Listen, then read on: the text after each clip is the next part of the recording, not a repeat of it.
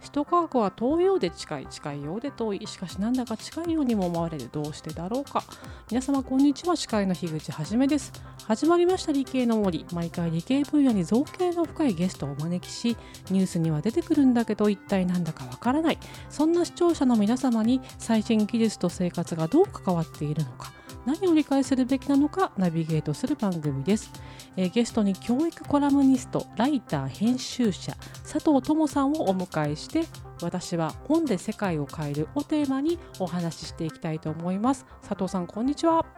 こんにちは。よろしくお願いいたします。はい、よろしくお願いいたします。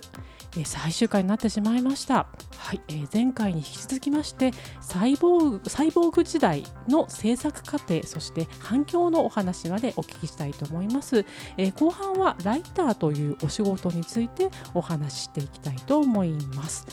ということでですね、まああの前回サイボーグ時代吉藤オリーさんのですね、はい、はい、書籍、えーえー、紹介させていただいたんですけれども、まあ、今回ですね、えー、あのー、第3章 あのいきなりね、はい、第3章の話から始めて申し訳ないんですけれどもこのですね欲しいものを自分で作る、まあ、開発思考というあの章なんですけれども、はい、この未来を目指して普通を想像しようとかね自分をあの未来から来たタイムトラベラーだと思えとかですね、うん。うん、非常にあの画期的なお話されているんですけれどもここでもう一つね思ったのはこの吉藤さんはその思想をあのあのなんですか欲しいものを自分で作る開発思考なんていう章立てでは考えていないと思うんですよね。バーッと喋ってたんじゃないかと思うんですけれどもこういうまとめ方っていうのはどういうプロセスでね構成出来上がったんでしょうか？はい、えー、私が「サイボーグ時代」という吉藤おりさんのご著書に、まあ、ライターとして関わらせていただいたんですけれども、はい、あの私がそもそも土文系の人間でして、はいテクノロジーが分かる人ではいわゆるないんですよね。はい、なのであのオリーさんがこうイメージができない人に噛み砕いて話をするということを意識してくださっていたなというふうに思います。で私もあの理解できないとつまりこういうことですか？とか、はい、あの私のこの例で合ってるか分かんないんですけどこういうことなんですかね？というような形でかなり引きつけるような質問をしていって、はい、でおそらくこのテクノロジーに通過の方とはまた違うような、はい、あの言葉の置き方になっていったのではないかなというふうに思います。はい、噛み砕いて噛み砕いてというようなことですね。そうですね。で結果的に読者の方にも伝わりやすいような表現ができたのではないかなというふうに思っています。うんもう一つ樋口さんからお話があった構成についてなんですけれども、はい、今回の場合は最初想定していたものから途中で大きく変わったんですね。あらはい。なるほど、はい、で最初にこのサイボーグ時代の話を立ち上がった時には編集者さんが見開き2ページずつぐらいで展開していくような書籍をイメージされていてそういった構成になっていたんですけれども、よく最近の新書にありがちなやつですよね。そうですね。ね、あの非常に読みやすい。読みやすい。ただあのオリーさんのお話を伺っていく中で、はい、すごく考え方が構造化されていて、はい、全てこの孤独を消すというミッションに向かっていくようなお考えだっていうことが分かっていったんですね。なのですごく構造化されているねっていう話になっていって。すごい高度な。はい、はい、そうなんです。でそれがもうほぼほぼ原稿が出来上がってるような状態でもう締め切り明日か明後日ぐらいに差し迫っている状態だったんですが、えー、そこでちょっと構造 構造を見直してガラガラポンしようっていう話になりましてすごい、はい、あの深夜のオリー研究所に行って、はい、はい、それは大変な見直していたというような、はい、ことがありますね。結構こう編集者とかライターとかは、はい、深夜に活動してるのはあるんですけれどもまさにこのサイボーグ時代もそんな風に海の苦しみを経てできた書籍になります。そのようなねあのご苦労を乗り越えてはい出来上がったサイボーグ時代ですけれども、はい、未来を先取りするような考え方を書いている第3章のほかに、まあ、外に出たくても出れない方共通の悩みをねあのテクノロジーによって解決織姫のようなロボットのね紹介。でもあのまさに目からね鱗が落ちるような内容で書かれているえサイボーグ時代なんですけれども。これ出版後の反響いかがでしょうか？はい。サイボーグ時代を出版するに際しまして、はい。あの吉藤オリーさんのトークイベントとかですね。あのサイン入りの書籍などが、まあ、特典として入ります。クラウドファンディングをさせていただいたんですね。そうしたらもうすごい結果になりまして、はい、なんと達成率が759%あ聞いたことない。はい。私も聞いたことないです。はい。759%はい。で約380万円という達成率でフィニッシュしましてこれだけの多くの方に待ち望まれている書籍ってないだろうなと思ってですね、うん、私はすごく嬉しくなりましたし、あの携わらせていただいて光栄だったなというふうに思っています。あの死を意識して生きることの大事さみたいなことを学びましたとかですね。というのもこのサイボーグ時代の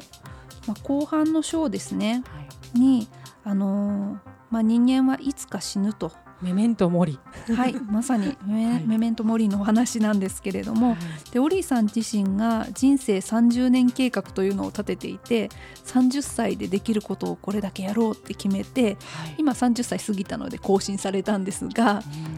そういうふうにあの自分のやりたいことを今やろうっていうふうに生きてる方だったので方なのでそういうところに響きましたというお話とかですねあと我慢はせずに障害を解消するために開発するという思考が励みになりましたとかいうお声をいただいています。勇気をもらいましたとか前進する力とかそういうところにつながっていったのではないかなというふうに思ってすごく嬉しく感想を拝見しています。すごい。これあの織姫とかそちらのあのロボットに対してのあの反響とかもあったんですか？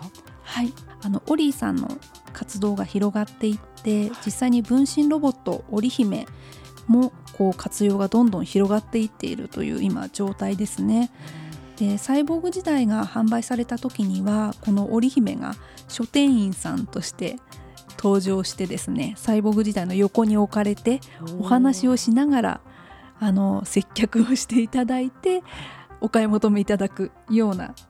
ことをイベントとして設計させていただいたりとかしました。あとはあのー、分身ロボットカフェという通常の織姫ってあなんていうかこう手のひらサイズではないですけどそうですね、はい、30センチぐらいの大きさなんですね。ただあのー、120センチぐらいの大型の織姫 D と呼ばれる織姫大きめの織姫が働くカフェが開催されましてでそこでは自走できるので自分で動けるのでそういった意味であの分身ロボットで働くっていう可能性がすごく広がりました。そうですねあのまあ、コロナの影響もあって織姫で働く分にはもう感染リスクはないので、はい、そういった意味でも注目されていますし神奈川県の制作局であの取り入れるというような報道があったりとかですねあとこう織姫とあの他の機能を掛け合わせて新しく働くみたいな可能性もどんどん広がっていっているので今後まだまだ目が離せないなというふうに思っています。で織さんはあの寝たきりになった後に織姫で自分で自分を介護できるようにしたい。自分で自分を介護できるようにしたい。はい。すごい。っていう思いを吉藤織さんは持たれていて、はい、でそうなってくると年を取ることとか寝たきりになることとかっていうすごい恐怖がなんとなく少し緩和するじゃないですけど、はい、うんなんかそんなに悪いことじゃない年を取るのがそんなに悪いことではないっていう気持ちになるのかなっていう気もしていて。あのまあ、人に迷惑まあ、かかけないと人は生きていけないですけど、はい、なるべく自分でやりたいっていうところをね解決していく感じですよね。そうなんですよね人と関わっていくというのはすごく重要なことなんだけれどこうオリーさんがおっしゃってるのはありがとうありがとうありがとうって一方的にありがとうを言う側に立ち続けていくと徐々にすいませんになっていくんですよねっていうふうにおっしゃっていてありがとうの負債みたいな言い方をされているんですけれどそれってすごく苦しいことだと思うんですね。だからありがとうって言ったらお互いにありがとうって言えるような関係性で人とつながり続けていくっていうことがこの織姫で自分を介護するっていう時代が近づいてきたらできていくのではないかなというふうに私は思っています。素晴らしいですね。はいということですねそろそろおまとめの もう本当に一部で言うと最後になってしまうんですけれども最後に佐藤さんの方からサイボーグ時代のアピールをよろしくお願いいたします。はいりがとうございます。今ですねあの吉藤オリーさんへの注目はこうテレビにも出演されてるのでいろいろ集まっているんじゃないかなと思うんですが、ねはい、オリーさんがあの通称オリーブ。オリーの自由研究部というふうに検索していただくと出てくるんですけれどもオンラインサロンをされているのでそこで直接オリーさんのお話を聞けたりとかつながれるのでこう覗いていただくといいかなというふうにちょっと思っています。サイボーグ時代のお話とかもされるんですか？はい月1回サイボーグ時代のパートもいただいておりまして、はい、私とオーリーさんでサイボーグ時代をさらにアップデートしていこうっていうようなテーマでお話ししていたりするのでそこでもう少し深く知る機会にしていただければなと思っています。あとですね、はい、あのサイボーグ時代という、まあ、もうすごく理系書みたいな技術書みたいな感じなんですけど、ね、はい、あの私のようなこう文系の人間が制作に携わらせていただいたということでテクノロジーとか全然わからないよみたいな方にも気軽に手に取っていただけるようなこう少し敷居を下げられたのではないかなというふうに思っています。で実際に読んでいただくと、本当に勇気が出るしあの未来に向けて前進していこう。自分の障害を取り除いて前進していこうっていうふうに思える内容になっていますのでぜひご覧になっていただけると嬉しいです。ありがとうございます、はい、佐藤さんありがとうございました。はい、えー、CM の後は顧問高山由香さんをお迎えしてのトークになります。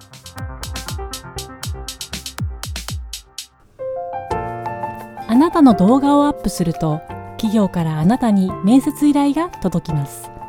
逆指名型就活サイトスタートライン。TSE は鎌倉 FM を応援します。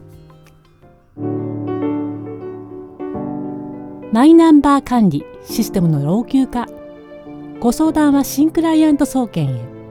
新クライアント総研は鎌倉 FM を応援します。それではここからは顧問のサイエンスライター高山由香さんを交えたトークになります。高山さん今回は佐藤さんにどんなお話を掘り下げて話していただきましょうか？はいこんにちは高山由香です。こんにちはです。今回はですねあのさ、えー、佐藤さんがブックライターとして関わられたというところにスポットを当てたいなと思います。ブックライターっていうお仕事ですね。樋口くん聞いたことありますか？ちょっとごめんなさい。あのね、あまり聞いたことはあるけど何をしてるかと言われると答えられません。よくあのゴーストライターってやつと勘違いされるんですよね。でそこら辺の誤解についてはもうぜひ佐藤さんの方からご説明お願いします。はい、ブックライターの仕事ってまず何ぞやというところからお話をさせていただければと思うんですけれども、はい、お願いします。はい、大きく分けると取材と構成検討するという段階と原稿執筆の3段階で分かれる仕事だなというふうに思っています。で、えっとまあ、取材に関してはだいたい2時間かける4回5回ぐらいお話を聞いて、著者となる方のお考えを引き出していきます。でその音源起こしをもとに構成を立てて原稿を書いていくっていうのが一連の流れになりますね。そして高山さんがおっしゃっていた、はい、ゴーストライターとの違いなんですが、はい、あのゴーストライターは0を1にしちゃいますよね。そうですよね、はい、ないものをあるかのように書いてしまうというところかと思うんですけれども、私たちブックライターはあくまで著者の思いを文章というツールを使ってサポートする仕事だなというふうにそういう役割ですね。はい、はい、まあ、サイボーグ時代をちょっと例にとってお話をさせていただくとあのホリーさんのもともとのツイッターとかですね出ている情報などをもとにこう聞いていきたい質問項目などを作りましてでそれをもとに取材をして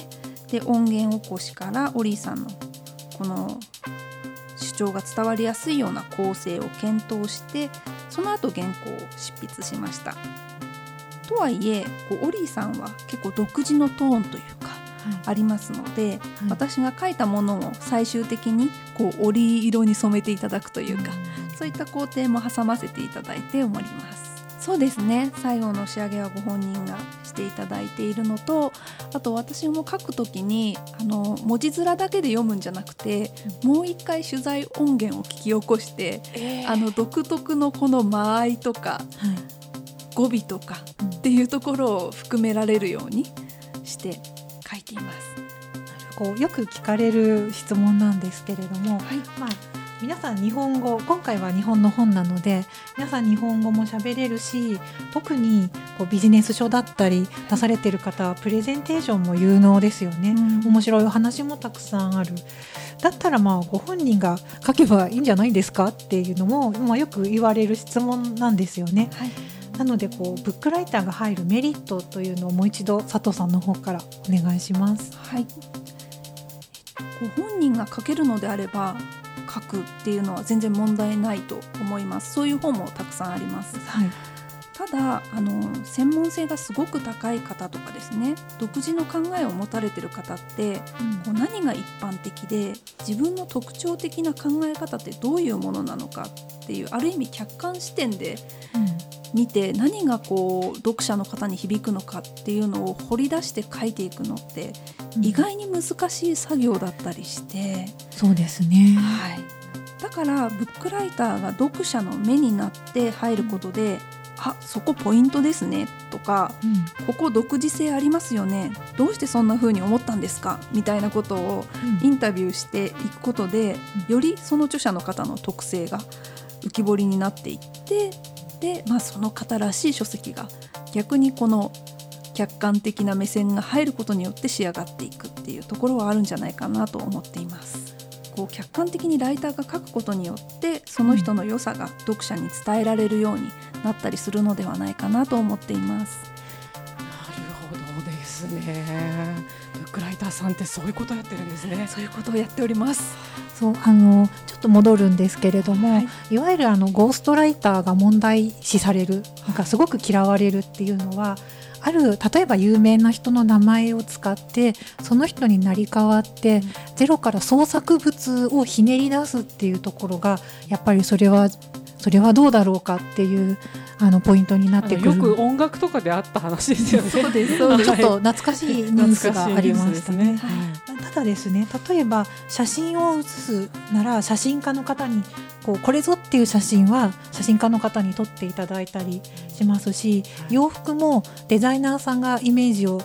作ったらそれはパタンナーさんが立体として再現するにはっていうところでこう書き起こしてで専門の方が縫い上げてっていう全部そのねいきなりデザイナーさんがゼロから全部作るっていうわけではないので本を書く時も実は同じなんですよっていうところがもうちょっと広まってもいいかなと思ったりします。はい、なるほどね。おっしゃる通りですね。お仕事の話をする時に毎回伺っているんですけれども、はい、こうなんかざっくりとした質問で恐縮ですが、はい、儲かりますか？っていうのはいかがでしょう？ドキッとしますね。うん、はい、儲かりまっかについてですけれども、はい、あのですね、ちょっと夢も希望もないようなことを言いますが。あのめちゃくちゃ儲けたいみたいなモチベーションの方は多分ライターという仕事は選ばない方がいいのかもしれないなと思っています。あのライターって超労働集約型の仕事なんですよね。そうですねどのぐらい働いたかがイコールお金という構図の仕事なのであのめちゃくちゃ稼ぎたい人には向いてないかもしれないなという気がします。ただしあの生きていくだけのお金はもらえているのでその上でこうとてつもなくやりがいがありあるとかこうやっぱり一つの本を世の中に出せたらすごく達成感がありますしその本を読んでくださった方からの反響を受けてまた新たに本を作っていこうとモチベーションが湧いてきたりとかやっぱりこう飽きないことを仕事にできるという意味で儲かる以上の人生の充実はあるかなというふうに目指すあの目指している方お聞きしましたか？はい、それ以上の価値があるということでございますね。はい、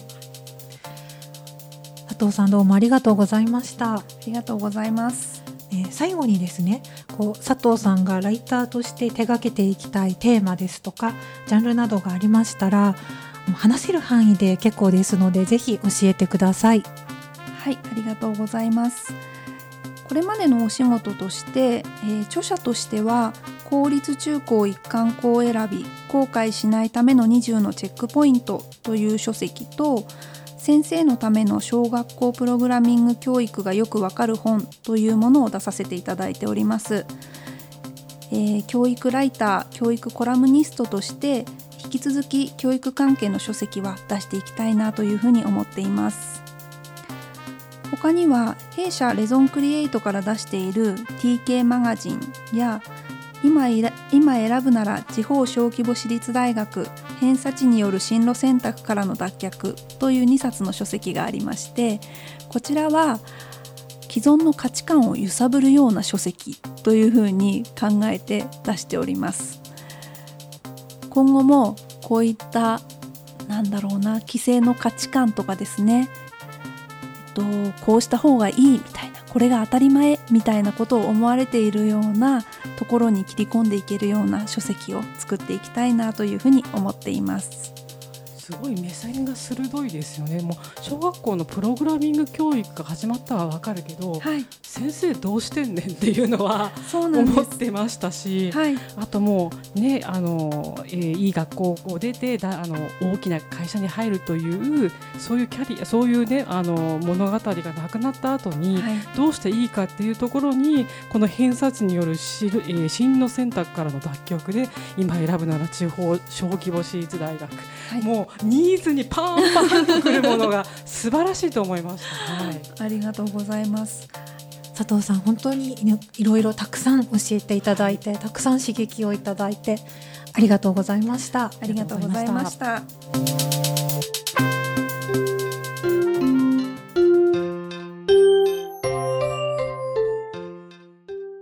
ということでですね佐藤さんの回ねもうボリュームたくさん非常に面白かったんですけれども、まあ、今回は、えーサイボーグ時代の、ね、制作過程と反響のお話とですねあのライターというお仕事についてね非常に面白くお聞きしたんですけれども奥野さんいかがでしたでしょうか？はい、あの奥野でございます。あの、はい今日もあの相方のカイドはお休みです。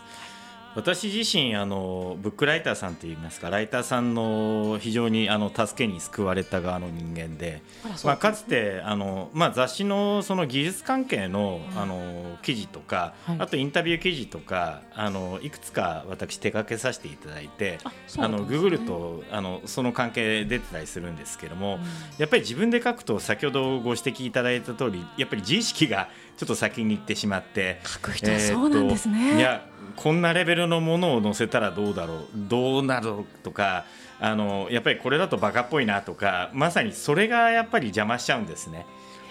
でまああの逆にあの、まあ、ライターの方に書いていただくとはい意外とこうすっきりした記事が出てやっぱり自分で書くところって客観視できないんですね。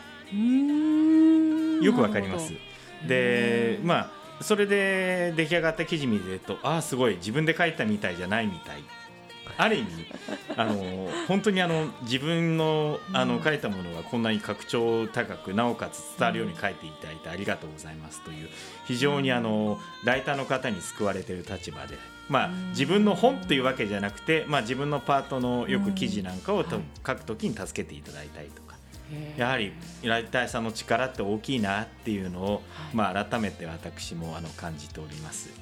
ぱり内容は同じでも全然違ってきちゃうんですかね。全く自分が書く文章のつまらなさといいますか才能のなさですね。伝わらなさって感じなんですかね。あの全然入っていかないと。あの話すだけではなくて書くことも入っていかないという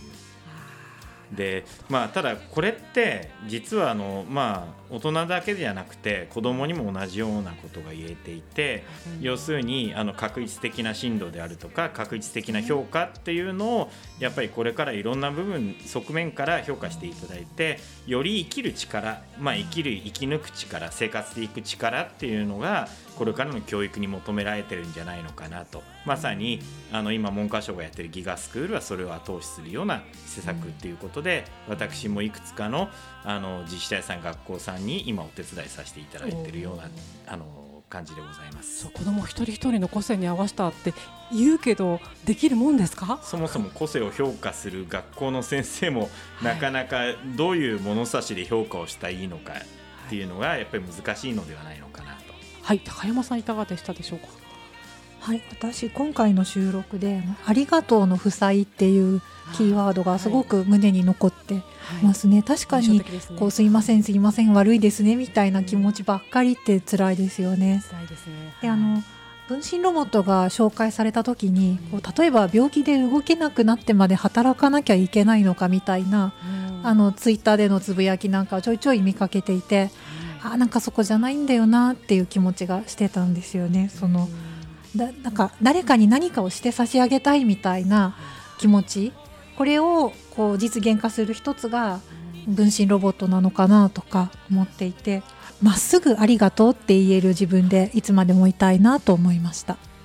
だからね本当ロボットの会とかでも言いますけどもそのほら人間が働かなくても良くなるとかね、ありますけどそれってね自分が社会に何も返せなくなるみたいな